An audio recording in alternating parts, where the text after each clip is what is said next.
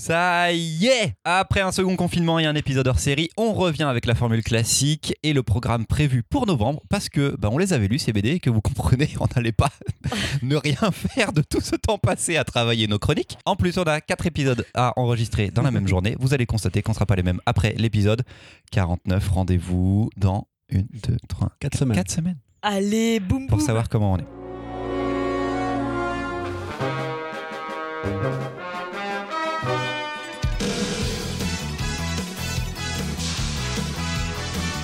J'ai l'impression que ça fait une éternité qu'on n'a pas fait un épisode normal, alors je rappelle le principe. Avec Marion, Salut. Avec Mimoun, Salut, salut. avec Louise, Salut. on va vous présenter 3 BD et en discuter en espérant un peu de dissonance dans nos avis pour que ça fasse des étincelles. Entre la seconde et la troisième chronique, c'est le jeu du meilleur libraire avec un quiz auquel vous, vous pouvez participer aussi euh, de chez vous. Au programme de ce 47e épisode, la fantomatique ombre de Batman sur notre monde bien réel dans Batman, créature de la nuit, le 30 millième tome moyenâgeux écrit par Lewis Trondheim avec Castelmore. l'histoire d'un comique qui ne vous fera pas rire dans Moment extraordinaire, le titre est plus long.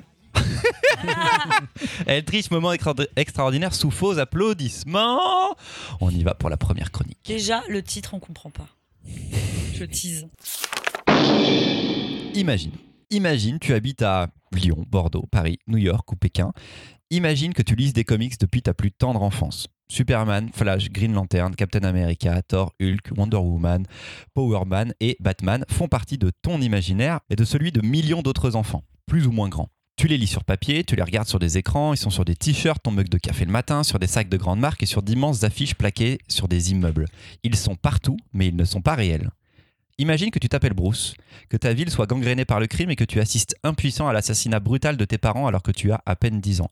Imagine que le policier en charge de l'affaire s'appelle Gordon, mais qu'il ne soit qu'un simple inspecteur, et qu'enfin, l'oncle qui va devenir ton tuteur soit tonton Alfred. Imagine enfin que quelque temps après ça, une ombre noire débute son œuvre, attaquant les criminels dont tu as entendu parler à la radio, une sorte de monstre ailé aux yeux rouges ne sévissant que la nuit. Imagine, non, n'imagine plus. Tout ça est vrai. Tout du moins, ça l'est pour toi.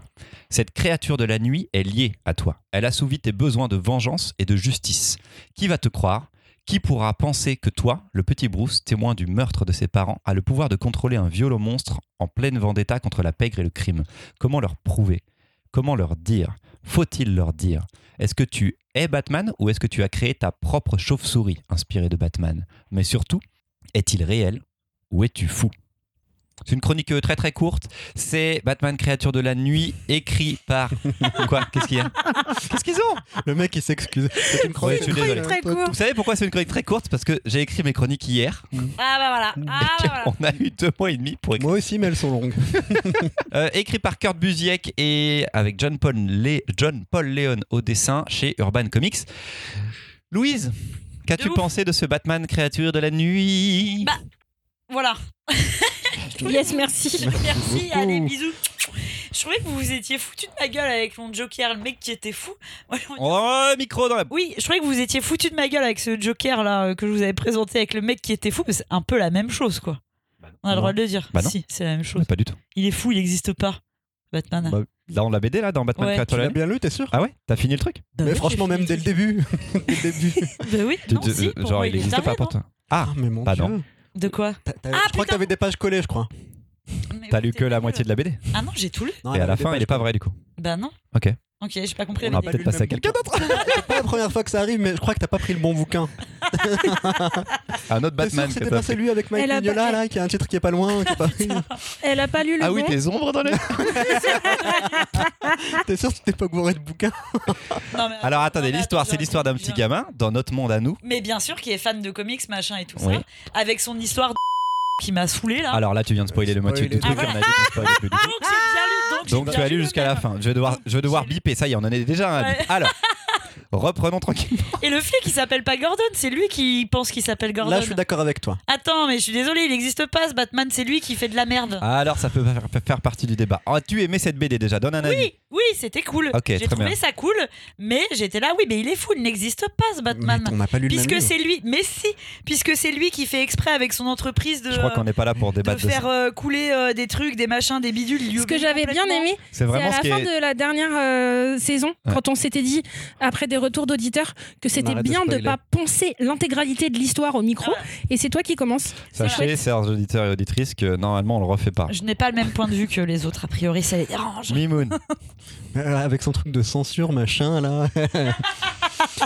Eh ben, euh, alors j'ai pas lu le même livre que toi, il semblerait, parce que j'ai pas du tout la même histoire que toi. Je- à un moment donné, je pense que tu refais les dialogues dans ta tête. Tu décides, oh non, oh non, ce dialogue-là il me va pas, du coup je vais. oh non, je vais changer. Non, je sais pas Il si- se passe pas ça. Ah non, cette page-là, je l'oublie. Je l'oublie, je préfère. Moi j'ai. Mais il est taré, il prend ses médicaments, il y a plus Arrête, Louise C'est chiant Je dis plus rien. Alors, euh, bah moi je l'ai lu il y a pas longtemps finalement parce que j'avais pas réussi à la choper avant le confinement cette BD. Euh, j'avais euh, lu de Kurt Busiek avec Stuart Timonen. Euh, bon, de Kurt Busiek, j'avais lu pas mal de choses, mais avec Stuart Timonen, j'avais lu le Superman Identité secrète. Je sais plus en 2005-2006, qui est un livre qui m'avait marqué où il y avait ce traitement d'un garçon qui s'appelait Clark Kent. Son nom de famille c'était Kent. Ses parents, comme une blague, l'avaient appelé Clark. Toute son enfance, il recevait des cadeaux. Euh, en mode, euh, en mode euh, Superman et lui, il en avait marre, sauf qu'un jour, il se rendait compte qu'il avait les pouvoirs de Superman dans un monde réaliste, avec un dessin réaliste pour du comics. Euh, clairement, j'avais adoré. Et en fait, je découvre cette BD avec John Paul Léon au, au dessin. Je pense qu'elle est vieille. Je découvre d'ailleurs à la fin de la BD qu'elle est sortie il y a trois ans, je crois, aux États-Unis. Elle s'est finie l'année dernière. Ouais. Elle a mis très longtemps Elle a commencé en 2017, elle s'est finie en 2019. Oui. Qu'elle est récente, mais ça traite, cette histoire-là traite de Batman.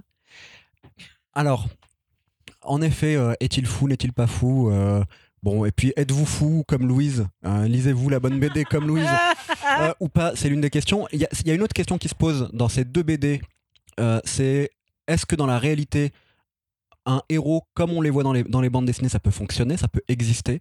Est-ce que ça fait le bien ou pas forcément Ou est-ce que ça fait plus de dégâts qu'autre chose? Une autre, c'est que Batman, c'est un personnage qui quand même a plus que Superman la violence pour lui et aussi l'idée de violence, la hargne. Et là, on voit très vite les limites de ça. Et ça va poser la question, dans un monde réaliste, de euh, la limite du vigilantisme. Graphiquement, John Paul Léon, moi, ça faisait des années que je l'avais pas lu, je crois. Euh, je pense que moi, les dernières fois que je l'avais lu, c'était euh, sur. C'était avec Kurt Busiek déjà, d'ailleurs, sur Earth X, enfin chez Marvel. Sur, sur Avec Alex Ross. c'est avec Alex Ross C'était Alex Ross qui était au Sénat Ouais. Ok. Sur un triptyque assez fou du monde du futur euh, Marvel que j'avais beaucoup aimé. Là, son dessin est d'une classe. C'est monstrueux. J'adore le dessin euh, de, de cette BD. Je trouve ça très classieux. Euh, les couleurs qui peuvent rappeler, euh, je trouve le traitement un peu minimaliste qu'avait un David Mazzucchelli. Tiens, bon bref, voilà. Qui a fait Batman année 1. Année 1, ouais, voilà, ou Daredevil, Daredevil Born Again. Tu vois, la dernière fois on disait euh, l'institut avec les comics, mais celle-ci, elle est vraiment super bien. Je sens les petits yeux euh, brillants de, de Mimoun. Marion. Pour le coup, moi, je l'ai lu bah, il y a maintenant un peu longtemps, parce que je l'avais lu avant euh, le retour du confinement. Et je m'en souviens super bien. Ah. Ça m'a marqué de ouf. Il s'avère que je l'ai lu dans une version en noir et blanc, parce que c'est la version que j'ai réussi à, à trouver, qu'on m'a gentiment prêtée. C'était beau, mais c'était si beau. Un découpage fou, une représentation du réel qui était hyper intéressante, avec un sens du cadrage très cinéma, qui justement, dans toute cette question euh, folie pas folie, réel pas réel, et je trouvais très très bien réfléchi sur les points de vue adoptés sur l'image. Si le- l'environnement est très réel et très réaliste, il y a des décalages de points de vue. On n'est jamais tout à fait à hauteur de personnage. On est à hauteur des yeux de l'enfant quand il est enfant et quand il va devenir adulte, on va passer sur des contre-plongées folles, des plongées devenues de super haut. Il y a un truc assez déstabilisant là-dedans que j'ai trouvé hyper malin, vraiment cool. Et en effet, euh, comme dit Mimoun, il faut vraiment rebondir avec Superman Identité Secrète. Les deux forment un diptyque en fait. Qu'on vous conseille de lire aussi. hein. Et excellent euh, Superman Identité Secrète, ressorti il y a pas longtemps chez Urban Comics dans, les chez le, dans la Label. collection Black Label. Dans Superman Identité Secrète, qui était donc vraiment un Superman dans notre monde à nous, aujourd'hui, que faisons-nous d'un personnage qui existe déjà dans notre imaginaire? Et c'est un peu ce que va proposer en plus après ce qu'il va proposer sur Batman Créature de nuit. Le, point de départ est le même, sauf que dans Superman, il questionne la responsabilité qu'a un personnage euh, de super-héros s'il en vient à avoir des pouvoirs. Dans ce Batman, et c'est là où ça a un peu perdu Louise, et là où c'est cool, c'est qu'il questionne la réalité du personnage. C'est qu'il questionne Batman sur est-ce qu'il existe vraiment et, et sur est-ce qu'on le fait vivre ou, ou est-ce qu'il fait partie de, de, de Bruce en fait. Est-ce qu'il est à quel point il existe et à quel point on peut le faire exister de manière euh, presciente, enfin de vraiment de le toucher, ou est-ce que c'est vraiment juste une ombre et ça représente autre chose que fait Bruce, ce jeune garçon euh, millionnaire, exactement comme il y a normalement dans les comics, sauf que là c'est la réalité. Donc ça, les deux se, se répondent absolument. Et Kurt Busiek est un scénariste que j'adore, qui questionne le super-héros depuis super longtemps. Il y a une série qui est trop peu éditée en France, qui l'a plus été depuis super longtemps, qui s'appelle Astro City Excellent. où il fait que des histoires courtes d'une seule et grande ville avec plein de super-héros. Mhm. Et c'est que de la petite chronique hyper humaine de super-héros qui ne sont pas les super-héros qu'on connaît. La série est toujours en cours aux États-Unis. Elle a repris après des années. Il y a l'équivalent de 100 numéros. C'est, j'espère qu'un jour Urban Comics la publiera parce que c'est eux qui pourraient avoir les droits de le faire. Mais Kurt Busiek, voilà, fait ça depuis super longtemps. Il avait fait ça aussi sur Marvels avec Alex Ross au dessin, où là, il montrait toute la création des personnages des super-héros de l'univers Marvel, mais par les yeux d'un journaliste, au Ah, fur et à mesure des décennies. Donc c'était très malin et Kurt Busiek fait ça très très bien. Donc euh, je peux comprendre que Louise a été perdue, mais c'est le but de la BD qu'on se Louise- perde et qu'on n'arrive pas à savoir. moment, elle est fatiguée. Ouais. J'avais un peu l'impression d'être dans un is- Inception à la fin, ça me gonflait un peu. C'est totalement fait pour, mais le dernier chapitre est censé expliquer un petit peu tout. Je devais pas être attentive jusqu'au bout. C'est peut-être ça. Mais voilà, c'est un grand comics qui est sorti. En effet, il a mis super longtemps. John Paul Leon, il est euh, adulé pour avoir fait Earth Six. C'est une très très grande équipe créative et qui réussit un chef-d'œuvre encore une fois. Quoi. Kurt Busiek, trop fort. Mais du coup, c'est ça révolutionne pas le genre non plus, non? Non, mais c'est une bonne histoire. Ok. mais ça questionne. Juste un truc, d'autres personnages, d'autres personnes dans la BD le voient l'ombre, Batman, le, la chauve-souris. D'autres personnes la voient, donc elle existe. Non, À des moments, ils sont tous les deux pas au même d'accord avec endroit. cette version. La, plus. co- la complotiste. La complotiste Non, non, mais c'est- mais non, pas du tout. Pas du tout. Deuxième chronique, c'est Moon avec Castelmore, ou on se le fait à l'américaine Castlemore. Castelmore, Castelmore. Ça me, ça me va avec la prononciation à la française. Et il faut que j'aille trouver ma chronique déjà. Peut-être qu'elle n'existe pas comme Batman. Alors, Attendez, je vous ai pas encore livré mon analyse du JP, quoi. ah, j'ai- j'ai hâte, j'ai si hâte. là, tu vois, les mecs qui se baladent. J'aurais pu commencer ma chronique en mode Il était une fois un royaume nommé Castelmore, dont le roi, depuis 20 ans disparu, laissa vide et à son sort le château autrefois triomphant sur lequel plane une aura de mort. J'aurais pu continuer comme ça aussi, mais je vais vous résumer le livre rapidement pour ensuite aller vers mon objectif. Zéphirin Laureau, mythographe, arpente le royaume de Castelmore pour collecter les contes et légendes qu'on y raconte, et on peut dire qu'il est servi. On lui parle d'une sorcière qui mange des yeux de lapin, d'un chasseur errant dans la forêt depuis des années au comportement incompréhensible, mais surtout du mystère de la disparition du roi Éric il y a 20 ans et de la malédiction qui entoure le château de Castelmore depuis, empêchant quiconque de s'en approcher. Si vous ajoutez à ça les personnages psychotiques que le lecteur remarque et la curiosité de Zéphirin qui va l'amener à pousser ses recherches plus loin, on ne s'y trompe pas. Nous voilà embarqués dans une relecture de contes drôles et inventifs signés par le duo Lewis Trondheim et Alfred, deux auteurs dont le talent n'est plus à démontrer. Alfred, on vous en avait déjà parlé dans le Gaufrier 35 avec son précédent livre Senso. Ici, son dessin est toujours aussi beau et il l'adapte parfaitement dès la couverture au récit médiéval. Le choix des couleurs, posé par à plat jamais tape à l'œil, ainsi que le gaufrier de 6 cases qui évolue le long du récit en gaufrier de 5, 4, parfois 3 cases pour rythmer le récit, tout est mené d'une main de maître. Par contre, Lewis Trondheim, membre fondateur de la maison d'édition L'Association, qui est sûrement l'un des plus grands auteurs de sa génération et peut-être le plus grand dialoguiste de la BD, on ne vous en avait jamais parlé. Et c'est pas faux d'avoir essayé. Clin d'œil Christopher. En tant que scénariste et ou dessinateur, la liste des classiques de Trondheim est longue. Lapino et les carottes de Patagonie, la série des Lapino, approximativement, Imbroglio, Il est en La train de faire une série chronique des sur donjons. Lewis Trondheim en fait. Ralph Putain. Azam, Texas Cowboys, Maggie Garrison, Île Bourbon 1730. Je pourrais continuer encore pendant un moment, tant l'auteur est productif et tant une grande partie de ses livres sont de qualité. L'une de ses grandes forces, vous happez par ses lignes de dialogue, son humour et les différents niveaux de lecture avec lesquels on peut interpréter ceci. Il aime déconstruire les genres, comme le western ou la fantasy, ou ici le conte, et s'amuse parfois en s'imposant des contraintes narratives. Pas étonnant qu'il ait fait partie de Loubapo, l'ouvroir en bande dessinée potentielle, voire potentiel en bande dessinée, pendant que pendant BD de Loulipo. hein. En plus de ça, en tant que dessinateur, il a développé un style anthropomorphique que j'adore. Bref, si vous n'avez jamais lu de BD de Trondheim, je vous conseille sans hésiter Mimoun, Castelmore pour découvrir ce grand nom de la BD. chronique de Lapino que tu as donc écrit, j'imagine, depuis super longtemps. depuis des mois. Bah, une prochaine fois, Inch'Allah. Alors donc, je disais, si vous n'en avez jamais lu, je vous conseille de lire Castelmore pour découvrir ce grand nom de la BD. J'aurais aimé, j'aurais aimé que ce soit un peu plus long, que les auteurs fassent plus durer le plaisir. J'adorerais qu'il y ait une suite. tiens. C'est un défaut en effet, mais ça prouve que j'ai aimé cette histoire. Surtout, je ne pouvais pas laisser passer cette occasion, ce prétexte, pour forcer un peu la main à Christopher et vous parler de Lewis Trondheim. Auditeur ou auditrice, mais vous loupez euh, la tête de Christopher parce que c'est euh, du son, mais il a le visage. Un, un savant mélange de seum. Tu te rappelles à chaque fois que Et je te de proposais un grosses Trondheim fatigues. Ça se paye un jour, tout se paye. Tu sais, tu travailles de ouf et tout. Et le mec, tu prévois un plan, t'écris des relances et tout, tu fais tout bien. Et tu il C'est ce qu'on tu appelle dis, tu veux un faire cette, piratage. il te dit, je veux faire cette chronique et il fait pas le. J'ai- J'ai pris le train, Mimoun, je suis venu.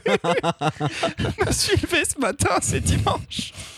Il fait pas la Tout bonne paye un jour. Il a tellement le seum. Alors, c'est de Lewis Trondheim au scénario et d'Alfred au dessin. Marion.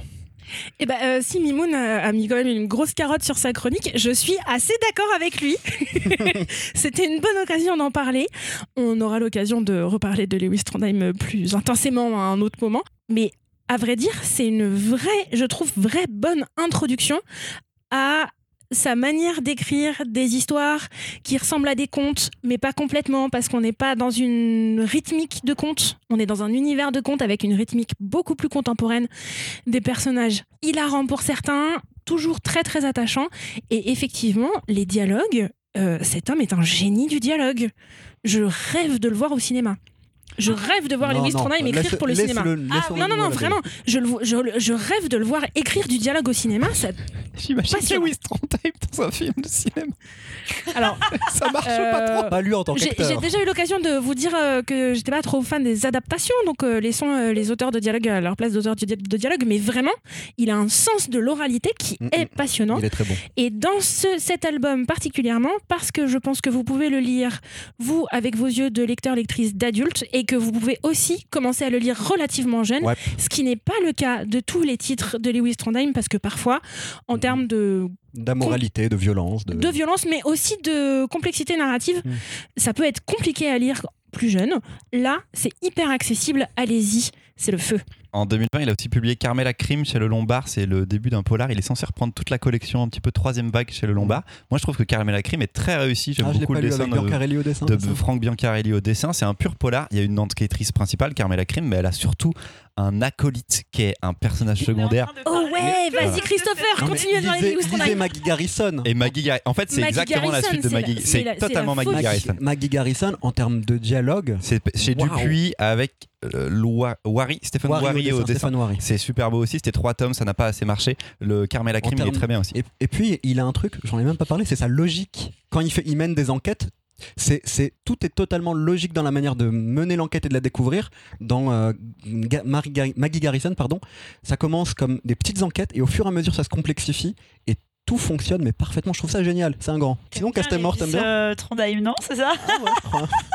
Sinon, On pourrait faire un épisode spécial. spécial, il y a moyen. Voilà. On va hacker le prochain gaufrier, on fera que du, que du Trondheim. Euh, non, elle était très très cool à lire euh, cette BD. Après, euh, moi, quand même, gros bémol, je trouve que c'est lu beaucoup trop vite. Mais ça aurait pu être plus long, ça vraiment, aurait pu ouais. faire durer et plaisir. vraiment, et du coup, t'es triste parce que quand tu refermes, c'est le genre de BD dans lequel t'étais bien.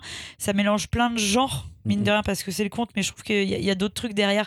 Et euh, là-dessus, c'est très très cool. Et, euh, et du coup, moi, j'étais assez frustrée en fermant. Je mais non J'espère qu'il y aura une suite. Tu vois, genre vraiment. Ça sert à rien qu'il y ait une suite sur cette histoire-là. Cette Ouais. Histoire-là, dans elle le est close. univers, dans le Tout le univers. tome, il est très rapide. Oui, dans le même univers, ça peut être très intéressant, mais, Mais, cette histoire, elle n'a euh, ouais. aucun temps mort. Mhm. Chaque page est Ouais, super Ouais. intéressante. Il saute d'un personnage à l'autre.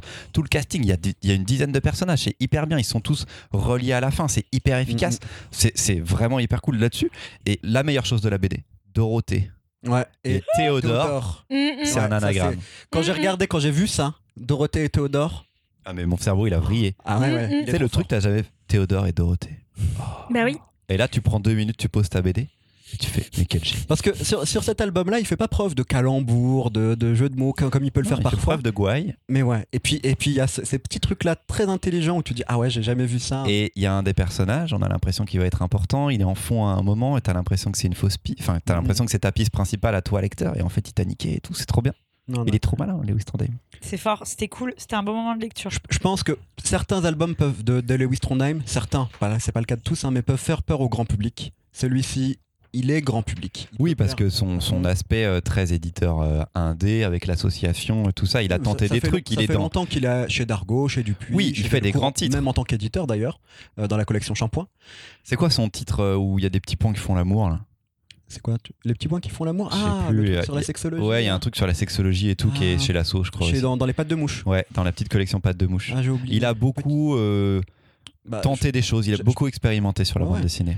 Oui, bah c'est pour ça aussi que je parlais de, de, de de ce qu'il a pu faire comme ça. Euh, faut dire que Lapino et les carottes de Patagonie, son premier véritable livre de bande dessinée, même s'il a publié d'autres livres avant, il part en se disant euh, je vais c'est un gaufrier je crois de 9 cases. Euh, je vais avoir 500 pages. Au départ il sait pas faire de la bande dessinée. Il improvise l'histoire complètement et en fait au fur et à mesure que vous lisez cette BD il improvise l'histoire mais en fait on le voit devenir auteur de bande dessinée on voit comment il arrive à gérer le mouvement au fur et à mesure comment son personnage va avoir des expressions enfin c'est plein de choses assez géniales Bref, et puis comme tu le disais Marion, pour revenir à Castelmore, parce que Castelmore quand même est... est- Ah mince, est- je voulais reparler de Lewis Trondheim, zut. Euh, Dommage. on peut le faire lire à des ados, je trouve. Euh, ça peut commencer, c'est poussé grand public. Que voulais-tu dire sur Trondheim? Euh, Pour une ne fois que tu veux bien parler de Trondheim Il n'y a Les pas que à Trondheim dans qui la sont vie. parfaites, ok? quoi. Je sais même plus, je sais que c'était très intéressant, mais là je l'ai plus du tout. Un grand. Et puis il aime bien les collectifs. Voilà, j'allais dire, il a été directeur de collection, surtout chez Delcourt. Il a Bah, créé la collection ouais. Shampoing, euh, dans laquelle Boulet a été publié avec Mhm. les notes. Il a pas mal repéré des gens sur le net et tout. Donc c'est, Benjamin Renard. il est fédérateur. Voilà, exactement, le grand méchant renard. C'est, c'est aussi un découvreur de talent il travaille énormément, il travaille très vite. Et puis cette année, il a relancé Donjon Mm, mm. avec Johan Sfar. ce petit hum, hum de. Ouais, Non, ouais, mais- c'est bon. Tu vois, tu- non, non, j'adore Donjon, j'adore Donjon, j'adore Donjon. je ne te laisserai pas dire des choses comme ça, Christophe. En fait, il y, a- il y a un truc, quand tu t'en as parlé tout à l'heure, tu disais une histoire de fantasy. Donjon est une relecture pour moi de la fantasy et du jeu de rôle, de Donjons et Dragons notamment. Il- enfin, l'époque Donjon Zénith, on s'entend pour ceux qui, qui connaissent. D'ailleurs, ils ont déjà travaillé avec Alfred sur un épisode de Donjon en 2014. Ah, bah, ça j'avais oublié. C'était lequel? C'était un Monsters du coup? Je sais plus. Bon, j'ai, j'ai pas Ici- pris assez de notes, Mimoun, d'accord? Ouais. ok, là sur celui-ci, on, on va vraiment vers le, euh, vers le conte. C'est intéressant que tu parles de Donjon parce que Donjon c'est Sfar Ah, Trondheim. mais stop Sfar- J'arrête. Je vais vous faire une chronique courte pour le J'appelle Manu, le couvre-feu doit aller plus tard ce soir. Sfar. hein. Nous allons rester un petit peu.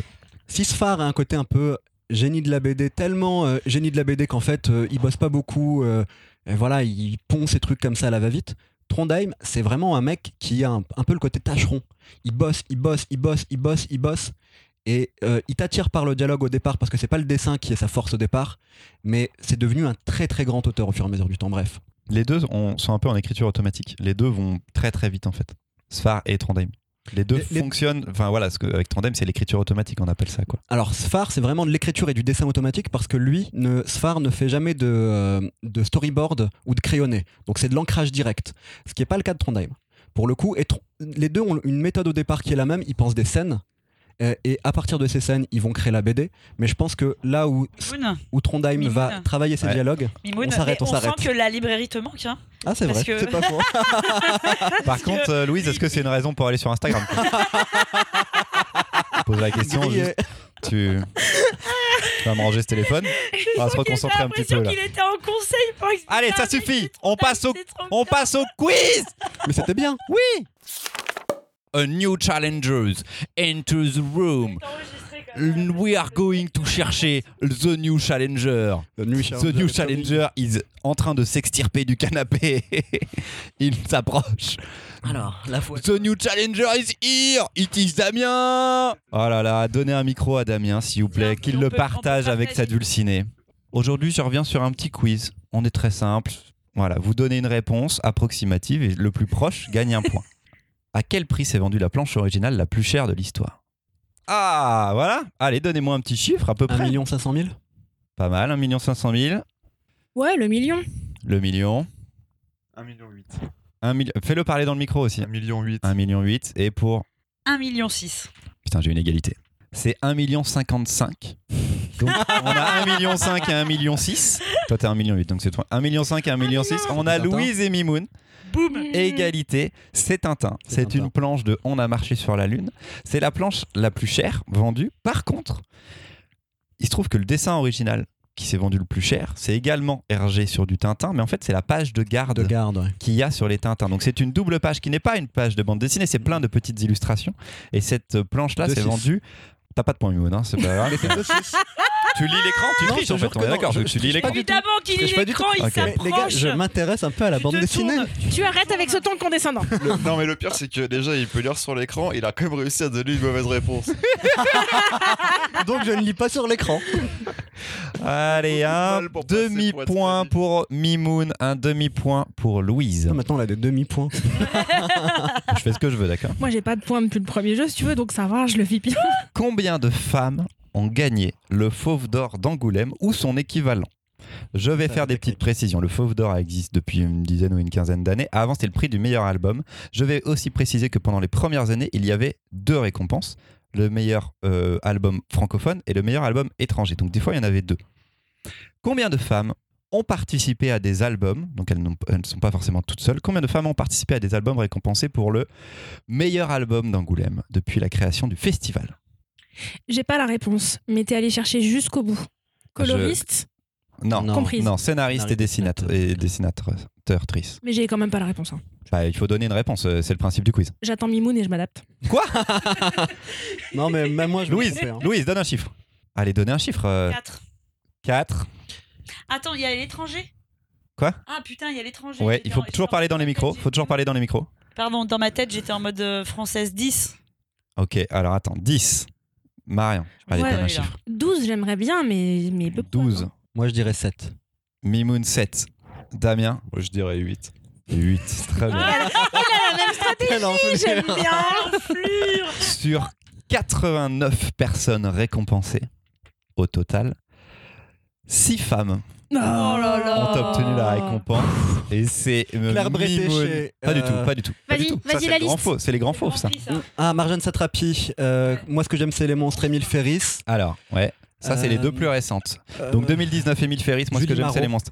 Marjane Satrapi 2005 pour euh, Poulet aux prunes. C'est Ouais. pas Persépolis, c'est Poulet aux prunes. Julie Marot. Pas du tout. Ah non, bon, écoute. Non. J'ai dit ça comme ça en pensant Alors, à Julie Marot. Après, je vous avoue qu'on tombe, on tombe, part et non, on tombe sur des personnes que je connais beaucoup Bretéché. moins après. Non, Elena Clacocar en Ah, 2000 je pour. Passage en douce. Ok, non, je connais pas non plus. Edith en 1993 ok. pour Basile et Victoria tome Ouais. 2. Edith Oh. qui sévit toujours, qui fait toujours Ouais, un petit peu de bande Qui dessinée. sévit toujours. Euh, Laurence Harley, putain, Harley, excusez-moi, en 1988 pour le scénario de Jonathan Cartland 8. Ça va beaucoup trop loin. Ça va un peu loin. époque. Et enfin, une reine de la BD, Annie Gotzinger, en Ah oui. 1977 Pou, pou, pou. pour, je ne connais pas, Légende et réalité de Casque d'Or. REP, euh, Annie Godzinger. C'est ouf quand même. Ouais. 6 femmes récompensées sur 89, on peut faire un petit état des lieux, c'est pas génial. C'est pas C'est ouf. pas ouf. assez, hein. C'est pas génial, mais il y en a eu plus eu, je trouve, dans le passé que dans les années récentes. Et du coup, c'est pas C'est Donc c'est ouf. juste pour dire que voilà, c'est- c'était peut-être c'était peut-être mieux avant. C'était pas génial avant, Ah là là mais là là c'était peut-être euh, mieux avant Et c'est le point de clivage définitif. Dans peu de temps, je Non, mais vais lancer constat. des trucs. Avant euh, les années Christopher. 2000, il y en a eu plus, tu vois. C'est pas pour autant que c'était mieux. J'ai Avant, pas dit que il y avait plus de MST. C'était pas mieux non plus. Non, c'était pas bien, j'ai dit que c'était moins pire. Quelle longueur fait la BD imprimée la plus longue du monde? Quelle est Il y a une BD qui a été imprimée. Mais c'est pas Marc-Antoine Mathieu avec son rouleau là, Non, non, elle a, elle a été affichée à la ferme du buisson. Non. plus. Non Non. J'aimerais bien. C'est pas du Berberian non plus Alors, du coup, on s'arrête. Enfin, moi, je donne plus d'indices. Euh, il me faut un chiffre. C'est 24 Joe mètres. Sacco. 24 mètres. C'est Joe Sacco. Alors. J'aimerais bien que ce soit le Joe Sacco avec sa fresque euh, sur la. À la gare, ouais. Mais oui, c'est elle la plus longue BD. euh, Alors, Mimoun, toi, tu Je dis suis parti sur 24, 24 mètres. je vais rester mètres. sur 24 mètres. Louise, 35. Marion, 30, mais ok, Damien, 27. 27. oh non, en plus, il rigole pas. Attendez, redonnez- redonnez-moi vos chiffres chacun là. 24 pour moi. 24, 30. 30. On est trop petits joueurs. Et toi Qu'est-ce que j'ai dit moi T'as dit 32. 24 32 toi Ouais, moi j'ai Non, dit t'as 30. changé de chiffre là. Da- et, et Damien, t'es à combien Euh, J'ai dit 27. Ok, Ah oui, non, c'est non, moi, Louise j'ai qui est dit- la plus ouais. haute avec 32. Oui. 38. 1,6 km. Oh Mais non trop petits joueurs. À Lyon en 2016, pendant le festival Lyon BD, c'était le long du tunnel de Fourvière. Non, mais ça, c'est juste pour Et une BD, euh, c'est plutôt un record et tout, en effet. Mais la fresque de Joe Sacco ne compte pas. Euh, c'était une BD euh, un peu comme les Wistrandem l'auraient fait. C'était un truc euh, voilà, qui suivait sur plein plein de petites cases. C'était spé- fait spécialement pour ça. Et ils l'ont vraiment fait à cet endroit-là. Et c'est pour ça que la réimpression sur le couloir Ouais. de Montparnasse de Joe Sacco, c'est juste un agrandissement de Ah sa frise. ouais, Donc ça compte pas. Jo- euh, la Grande Guerre, le la Grande Guerre. C'est la. Grande. Guerre. Non, La- Grande Guerre, je crois, La tout court, ouais. Charlie, c'est autre chose. Je me rappelle plus. Mais euh, voilà, Joe Sacco avait fait un truc euh, qui se Et dépliait. la BD de Marc-Antoine Mathieu, là, tu sais, en mode rouleau? Donc. Non, bah à tu rigoles. Quand tu de l'imprimes, ça fait du 20 truc mètres. Métagani, là, Ouais. Ça fait 20 Bam, t'as vu comment je suis un escroc? Alors je note que c'est Louise. J'ai un point, un petit point. Allez, celle-ci, elle, je la- elle me plaît beaucoup. Combien y a-t-il de Schtroumpfs? C'est ouf ça On y réfléchit, on se pose pas les bonnes questions. C'est actualisé aux dernières versions de. Vous allez voir selon. Vous allez voir. Donnez-moi votre chiffre et je vous dirai. Allez, 45, j'en sais rien. Là, je, la- je laisse Guiton. Je laisse 45. Damien. hein. Sans la Pas de schtroumpfette, conneries, il y en 110. a 100. Ok. Putain. Alors on est à 100. Damien, Toi c'est 45. Sans- non, sans la, sans la schtroumpfette, 110. Ok. C'est que des schtroumpfs. Ouais. Sans la schtroumpfette, 110. Ok. Bah, moi, je dirais moins en fait. Moi, je dirais 57. Ok. Au tout début du premier album des Schtroumpfs, ils sont 100. Mais non. Putain, t'es trop fort. Je suis un puriste. T'es un puriste. Attends, toi. attends, ça attends, attends, ça premier. va bouger. non, parce que je vais me faire niquer. Attends, sens, ça va bouger. C'est Il toi a qui le vas voir le sourcil. du- Mais la. Schtroumpfette est créée. Donc ça fait 101. 100. Un, un. Ensuite, il y a un La schtroumpfette, bébé C'est pas un. Si. C'est une schtroumpfette. Non, alors attends. Pardon. Si, c'est un Schtroumpf. Excuse-moi. c'est quoi, c'est- Elle- Vas-y, vas-y, Elle a vas-y. été créée par le méchant. Bébé Schtroumpf. fait Sacette. Je sais pas dans quel album, mais tout, il y a un Schtroumpf qui s'appelle Sacette qui arrive à un moment aussi. Les Schtroumpfs robots, il y en a deux. ah, ils sont un- ah, bah il y a du lore, hein, il y a- ça ajoute des trucs hein, dans les Schtroumpfs. Le Schtroumpf sauvage? Ah, on l'oublie le Schtroumpf sauvage. hein. Après, il y a Mémé Schtroumpf et le vieux vieux Schtroumpf qui sont ajoutés. On est toujours dans les BD. Nous arrivons à un total de 108 Putain, qui a dit 110 Schtroumpfs. Bravo, Marion. Le point va à Marion. Mais, Mais on connaît pas le nom de ces schtroumpfs. Combien sont nommés? Alors, Mais il y a. il- ah, le compte actuel fait qu'il y en a 90 à peu près qui sont nommés. Il en Mais manque non. encore quelques-uns qui n'existeraient pas de manière officielle. Sachant que j'aurais accepté des réponses plus hautes parce que dans les films Schtroumpf, dans le premier film Schtroumpf, avec Ils sont Neil Patrick Harris qui jouait dans Oh I Met Your Mother quand même, qui joue deux- Dans le premier film, il rajoute deux Schtroumpfs. Oui, mais c'est- eux, c'est des schtroumpfs ariens, ils ont des yeux bleus. Quoi C'est des schtroumpfs ariens, ils ont des yeux bleus, c'est pas la même race. Bah, c'est des Schtroumpfs quand même. Ils sont comptés dans les Schtroumpfs. Et le village l'univers des étant- schtroumpfs féminines. Exactement, dans le deuxième film, on nous rajoute 100 Schtroumpfettes. Le compte exact actuel dans l'univers étendu des Schtroumpfs est de 210 Schtroumpfs et Schtroumpfettes mélangés. Mais j'accepte plutôt 108. 108, c'est bon. Moi, je pense qu'il y a une douille, tu vois. je trouve ça, je trouve ça assez, je trouve ça assez scandaleux parce que t'es allé nous chercher les schtroumpfs. Je te donnerais Des 0,25 trucs que points. personne- qu'aucun Je te jure, mais c'était une recherche de ouf. J'étais là sur des pages de mecs sur des free.fr, des vieux blogs et tout. Et après, tu vas sur Wikipédia et c'est la même chose. C'est vérifié quand même. 108 Schtroumpfs. Merde. Dernière question pour aujourd'hui. Combien de planches a dessiné Osamu Tezuka, le dieu du comics, euh, voilà, euh, créateur de- du roi Léo, de, de Astro le petit robot? C'est une estimation aussi. Je vais vous dire à. hum, je vais vous aider. Je vais vous dire à 5000 près. 140 000. Ok. Marion. 120 Ok. 1000. Oui. Je vous ai déjà fait 42 à plus savoir comment faire. Donc Il 120 en a fait 100. Louise et Damien. Je disais 150. 150 000. Ok. Louise. Je me demande si on n'est pas très loin en dessous. genre, genre, genre, en vrai, c'est on a, 400 000. on a envie de. Louise, il faut donner un chiffre. Au bout d'un moment, c'est un podcast, les gens s'ennuient. hein. Teste le 400 000. 250. Teste le 400 Ah, elle, elle tente le truc. que t- euh, vous- Ouais. Je cumule pas vos points, hein, Louise et Non, Damien, non, à la non, fin bah, de, non, non, de la oh. saison. hein. Vous avez chacun vos trucs. Alors, la- le compte non officiel, il n'existe pas de compte officiel exactement. Donc, je, je suis au doigt mouillé. Euh, les sources, euh, les- ce qu'on entend la plupart du temps, s'arrête vers entre 150 et 170 000. Mais j'ai consulté notre expert manga, Xavier Gilbert, que nous avions reçu Oui. au gaufrier, qui euh, lui-même fait une ré- une- un recomptage autour de 100 000. Merde. Du coup, Jacques, il y a eu un 150 000 qui est tombé à un moment. Moi, j'ai dit 140. 140. Toi, c'était 150 000, Damien? Je ne sais plus non plus. Je vais réécouter On se réécoutera, mais j'ai l'impression d'être trop J'aurais dû- au-dessus et, que et que ce soit Damien le plus Toi, proche. c'était 180. Et je pense que c'est Damien. Et si quelqu'un m'avait dit 100 000, j'aurais donné le point à 100 000. Mais la- le chiffre qu'on donne aujourd'hui, c'est 150 000. Imaginez 150 000 pages de BD faites dans une vie, sachant qu'il s'agit d'Osamu Tezuka. C'est le, euh, il a créé le principe de studio et donc d'avoir des assistants. Ça ne se faisait pas avant. C'est clair que c'est beaucoup plus simple. euh, voilà. Mais il a aussi pendant ce temps-là, créé l'animation japonaise telle qu'on la connaît. Donc il a fait quelques petites choses et puis il a eu le temps de faire 150 000 pages de BD. Quoi. Il faut pas oublier qu'RG aussi avait un studio. RG, PIO, euh, Mm, beaucoup c'est de ça. beaucoup de- d'auteurs français ont aussi eu des. Mais est-ce que RG a fait 150 000 pages de BD Non, beaucoup moins. Ouais, voilà. Quand t'as besoin d'aide pour faire 10 000 pages, c'est vraiment que Mm. t'es- t'as un petit. T'es un petit joueur quoi. Moi, je, Respect. je ne le dirai pas parce qu'on risque de. de- Respect Voilà. à Osamu Tezuka Je n'ai pas compté les points, nous verrons ça en fin de saison, je ne, je ne vous dis pas. On va faire une troisième chronique Merci Damien d'avoir été avec nous. Oh, ça fait plaisir. Je crois que tu as un- peut-être 0,25 points Damien euh, Mais non, mais il a dû l'avoir là, le point, je crois, sur quoi. Nous, nous réécouterons. Ouais, Je ouais, ne sais ouais. pas encore. Je me Si un auditeur ou une auditrice veut faire le compte, le point sur au les fur et à mesure. je en fait, t'as bon au début du premier tome des Schtroumpfs. Ah, mais je vais aller, je vais aller ressasser mon seum à côté. C'est qui la troisième chronique? Et c'est moi Avec moment extraordinaire sous faux applaudissements. Sylvano Landier, c'est un humoriste. Son truc, c'est de venir avec toute l'audace nécessaire pour monter seul sur scène avec un micro et se présenter seul, face au public, et faire rire sur la banalité du quotidien. Pourtant, cette fois, le quotidien de ce comédien de stand-up ne prête pas tellement à rire. Il passe ses journées à l'hôpital au chevet de sa mère mourante. Assis dans cette chambre aseptisée, il se retrouve sans voix, à ne pas savoir comment meubler ses derniers instants. Que dire quand on accompagne dans la mort celle qui nous a donné la vie? JP continue la grande quête de son œuvre, creuser ligne à ligne, pensée envahissante et angoisse existentielle, pour éplucher un à un les sentiments et les émotions universelles qui se cachent en dessous. Son personnage va affronter son silence, l'enfant qu'il a été, cette page blanche qui le hante, tout ça entrecoupé par d'autres lignes temporelles. Passé et futur viennent brouiller la ligne du récit pour nous proposer un puzzle puissant qui s'éclate pour se recomposer sous nos yeux au fil des pages. L'auteur nous a déjà montré son amour profond pour les relations entre les gens, pour l'intime et le non-dit. Il s'appuie encore une fois ici là-dessus pour nous montrer le confus, le déroutant, pour nous saisir d'une main de maître dans un grand tourbillon d'émotions.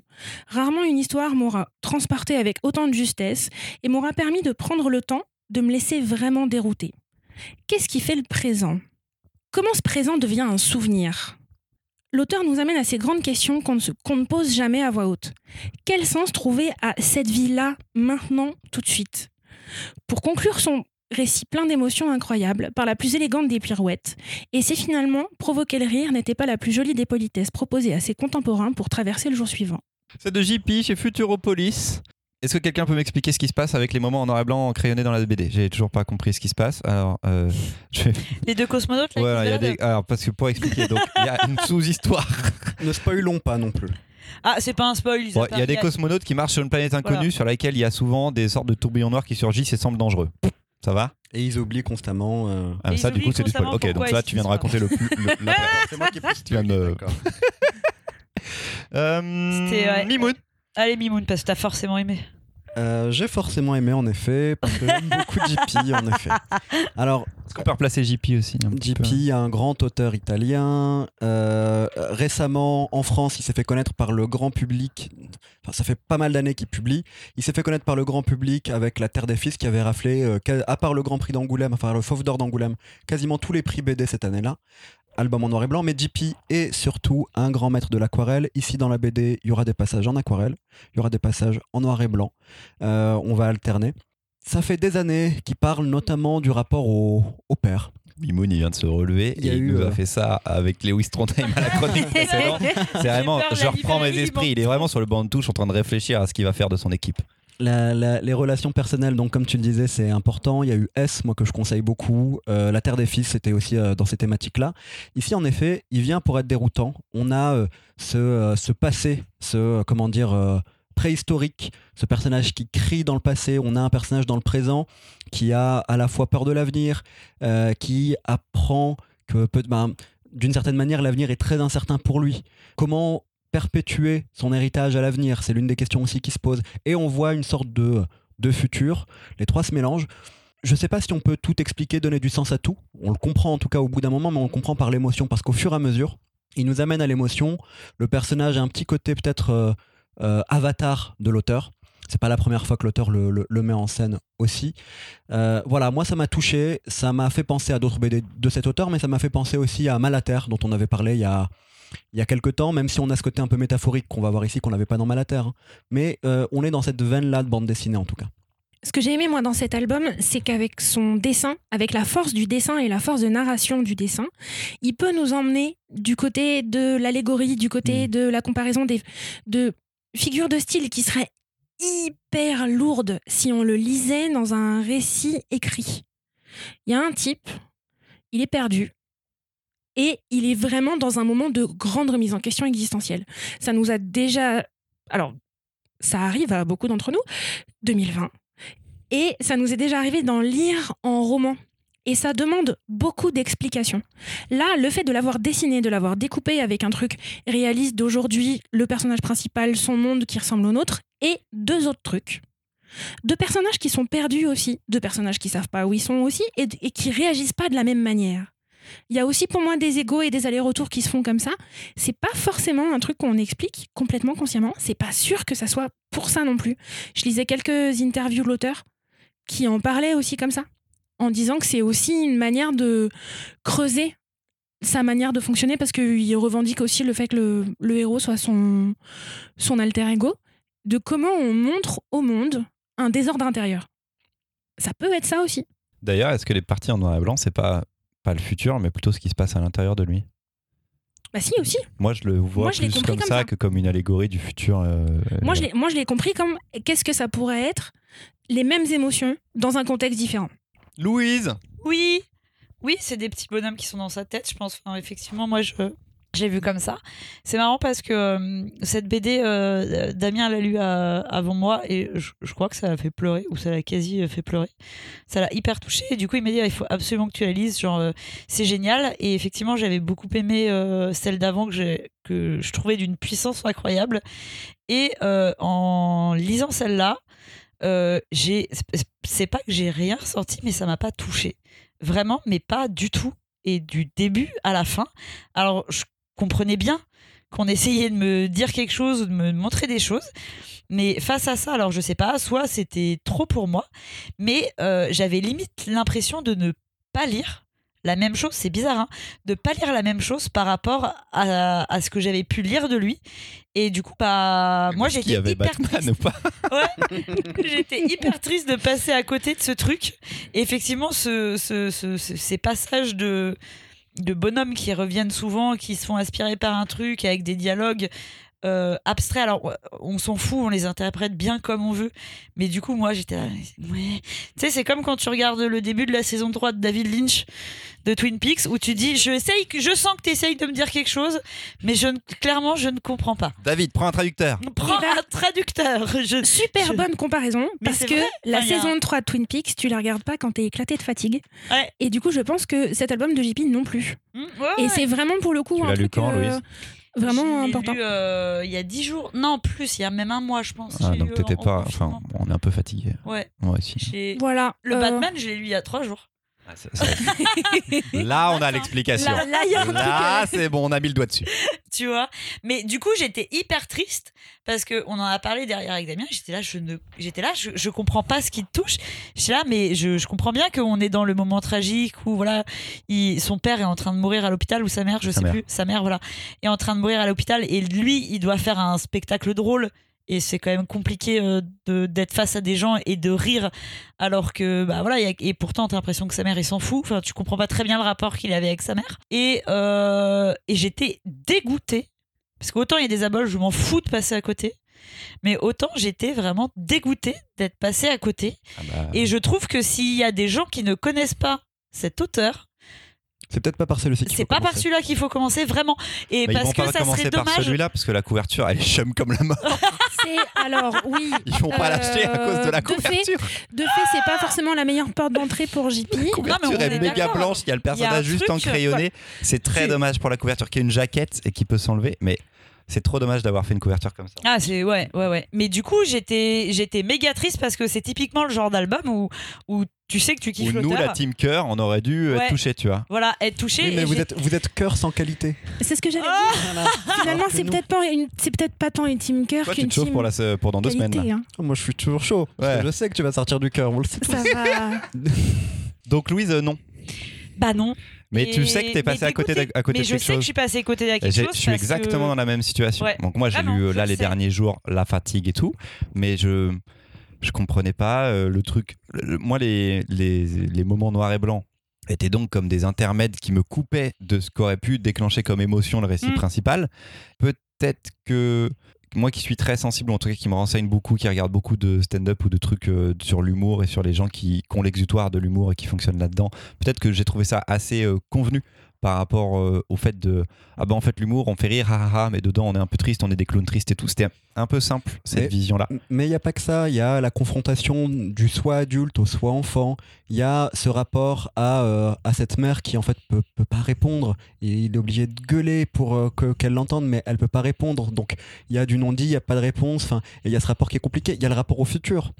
Vraiment, sa peur, sa, sa- sa mère, elle est en train de décéder, hein, ça, c'est pas un spoil, mais par contre, il y a aussi une crainte du futur, vraiment de ce qui va arriver dans le futur, et il y a ce truc de, de quelque chose de très primal chez l'homme, de très primaire, euh, c'est le- l'envie ben, finalement de laisser une trace, euh, l'envie de se perpétuer. C'est pour ça que j'ai utilisé ce, mot tout à l'heure. J'essaye de pas spoiler, hein, mais voilà, il y a vraiment ça. Moi, je trouve que ça vient euh, ajouter une couche dans les thèmes que de, l'auteur dans son œuvre. Il y a vraiment quelque chose qui se construit, mais en effet, c'est pas par pour revenir dans ces thématiques très personnelles, c'est pas par là que je commencerai. Je conseillerais plus un moi personnellement S de JP toujours. hein. Euh, pour quelqu'un qui connaît pas JP, La Terre des Fils, c'est très bien. J'aime beaucoup Vois comme ton ombre s'allonge euh, pour voir un peu l'étendue graphique, mais aussi les, narrations qu'il peut euh, dévoiler. Et je pense que cette BD, il s'est dit cette année, je vais sortir. Il a sorti deux BD au final. Une BD en début d'année, Aldo Brando, où il est juste scénariste, euh, où euh, je ris parce que Bibou ne veut la chroniquer plein de fois. où euh, il est parti sur, sur autre chose, une sorte de déconstruction de, euh, de euh, l'épopée, de la quête initiatique, euh, avec un, un traité très léger. Et là, je pense qu'il est, est quelque chose de très universel. Et là, il est parti à la fois dans l'intime pour aller vers l'universel aussi. Bon, bref. N'empêche que t'es bien emmerdé pour la conseiller. Moi, je suis pas en librairie, du coup, je la conseille Ouais, pas. voilà. tu seras bien emmerdé pour la Si conseiller. d'aventure quand tu vous voulez le voir euh, de manière différente sur ses traitements graphiques, parce que vraiment JP c'est un C'est un dieu. Il dessine aussi pour la Repubblica, qui est un journal italien. Il fait pas du dessin de presse, c'est pas du dessin d'actualité, c'est du dessin sur l'actualité. La plupart est dispo sur le net. Et c'est diablement intéressant de, le- de regarder le monde d'aujourd'hui dans ses yeux à lui. Voilà. c'est un auteur qui est adulé à l'étranger surtout aux États-Unis il est peu publié mais à chaque fois que j'ai reçu des auteurs américains anglo-saxons en tout cas à la boutique il y avait un mode est-ce que vous avez du JP En Italie, je crois que c'est l'auteur de, entre guillemets, roman graphique le plus vendu, mais il a reçu un prix qui est l'équivalent du Goncourt. C'est une Pour de BD, la qui a BD. reçu l'équivalent du Goncourt. ok Il a C'est quand même reçu pas mal. le prix le plus important italien pour une œuvre écrite. D'habitude, c'est de la littérature. Et lui, c'était pour l'écriture de sa BD. c'était pour une BD en particulier ou c'était pour Je euh, me toute souviens son œuvre? plus. Je- Néanmoins, effectivement, en Italie, c'est un dieu vivant. ok bon bah Louise euh, on est passé à côté On est passé à On côté. retentera et l'année En prochaine. même temps, euh, voilà, ces petits cosmonautes. euh, Bon, on- on en reparlera quand euh, tu t'accepteras. Aldo Brando. Ou quand Ah je- bah, c'est bon, le moment est passé, Mimoun. Il est sorti en janvier 2020. Quand je, je vais pas te le, je vais pas te le partir en, de- en janvier 2021. Il est sélectionné à Angoulême? Je sais même plus. Ouais, je crois qu'il est sélectionné à Angoulême. Non, à la CBD, c'est sûr, mais Angoulême. sais Enfin, peut-être qu'on fasse un épisode spécial Angoulême. Alors, si tout se passe bien, c'est-à-dire si je trouve la force de faire le montage de cet épisode pendant la dernière semaine de avant Noël. Et c'est pas euh, gagné. Vous entendrez ce podcast le dimanche 27 décembre et j'espère que vous aurez pu passer Noël avec des proches que vous aimez, que vous vous reposez après une année bien trop mouvementée, que vous prévoyez une bonne grosse fiesta pour le réveillon. Dire que 2020 a été compliqué est un euphémisme et une évidence à la fois, mais j'ai envie de vous montrer qu'elle a du positif, que tout n'est pas à jeter. Euh, déjà, il y a deux pandas qui ont réussi à niquer aux eaux de Hong Kong. Fallait juste pas que les gens viennent les voir pour qu'ils lancent leur carrière de pornstar. On aurait peut-être pu y penser avant. L'Écosse a rendu les tampons et serviettes hygiéniques gratuits. On dit bravo l'Écosse, ça fait plaisir. Euh, Bozo le clown euh, va se faire virer de sa grande Maison Blanche aux États-Unis. Est-ce que ça, c'est pas quand même quelque chose de réjouissant? Taylor Swift a sorti non pas un mais deux albums, les amis, deux albums On de Taylor fout. Swift. On s'en fout pas. Ça a mis beaucoup de joie sur ton Instagram. Ouais, beaucoup. Mais surtout, mais surtout, les combats pour l'égalité sont maintenant au cœur des débats et des revendications. L'égalité homme-femme n'a jamais avancé aussi vite. On sent monter une colonne. Bon, ça avance? Attendez. Le Aussi combat, vite. le combat, il avance. Oui, L'égalité combat, envers un Le combat, les gars, le combat, j'ai dit.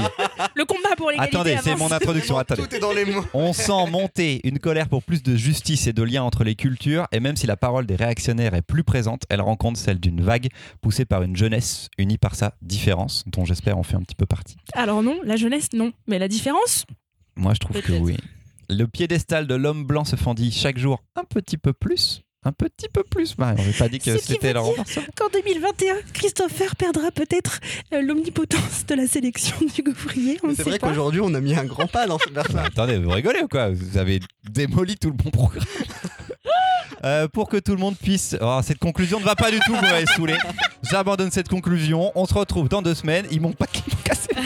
J'essaie de faire un truc joli. J'écris pendant super longtemps. J'étais ému quand. je- Oh, ça... Mais nous aussi, on est plein d'espoir. Allez vous faire foutre À dans deux semaines Salut. Bravo. Ciao, bonne fête à tous. fin. Vous m'avez niqué le truc Mais c'est hyper beau, t'es hyper positif.